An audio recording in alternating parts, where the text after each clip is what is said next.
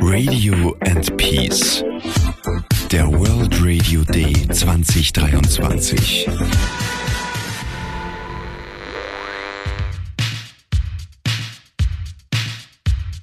Bei Radio Superfly haben wir schon so einige Welttage näher beleuchtet. Vom Tag für Toleranz über den Weltvegantag bis hin zum Weltkindertag.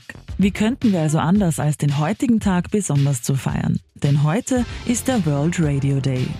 Von der Geburtsstunde des Radios über seine gesellschaftliche und technische Entwicklung bis hin zu seiner heutigen Stellung gibt es viele spannende Aspekte zu beleuchten. Wir feiern den Welttag des Radios daher nicht nur heute, sondern die ganze Woche lang mit einigen spannenden Beiträgen.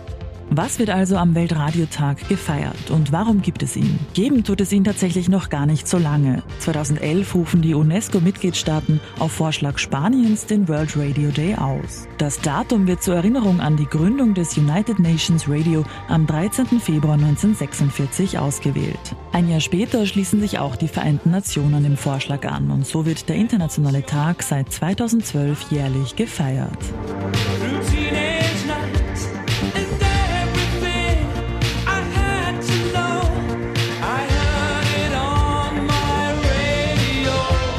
Diese Aufmerksamkeit hat das Radio auch verdient. Immerhin ist es weltweit das meist konsumierte Medium. Das hat verschiedene Gründe. Einerseits kann Radio nebenbei gehört werden. Andererseits ist es vergleichsweise billig in der Produktion und sein vielleicht größter Vorteil, es ist das schnellste Medium. Ist eine Radiostation einmal aufgebaut, reicht ein einziger Knopfdruck, um live zu senden. Doch mit Beliebtheit kommt auch Verantwortung. Radio ist ein mächtiges Instrument im demokratischen Diskurs. Es kann diverse Meinungen und Perspektiven verbreiten oder eben verstecken und damit die Gesellschaft beeinflussen.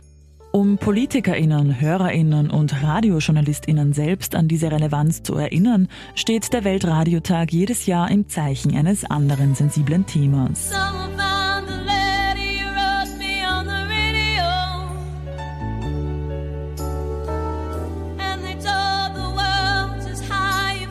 2023 lautet dieses Radio and Peace. Was passiert, wenn der Staat zu sehr in seine Medienlandschaft eingreift und bestimmte Meinungen gar verbietet, können wir weltweit auch in Europa beobachten. Unwissen schürt Hass. Wie sollen Menschen sich eine eigene Meinung bilden, wenn alle Radiosender nur mehr Propaganda verbreiten? Genauso gefährlich wie der Einfluss der Medien auf die Gesellschaft sein kann, kann er aber auch versöhnlich wirken. Oder um es mit einem Zitat auszudrücken, Krieg beginnt in den Köpfen der Menschen. Es muss also auch der Frieden seinen Ursprung dort finden. Wenn diverse Meinungen zugelassen werden, sachlich anstatt emotional berichtet und faktenbasiert recherchiert wird, kann Radio Konflikte verhindern und Frieden fördern. Doch nur solange es unabhängig und frei ist. Was wäre die Welt nur ohne Radio? Mich, Lucia Scapatetti, könntet ihr dann jedenfalls nicht hören.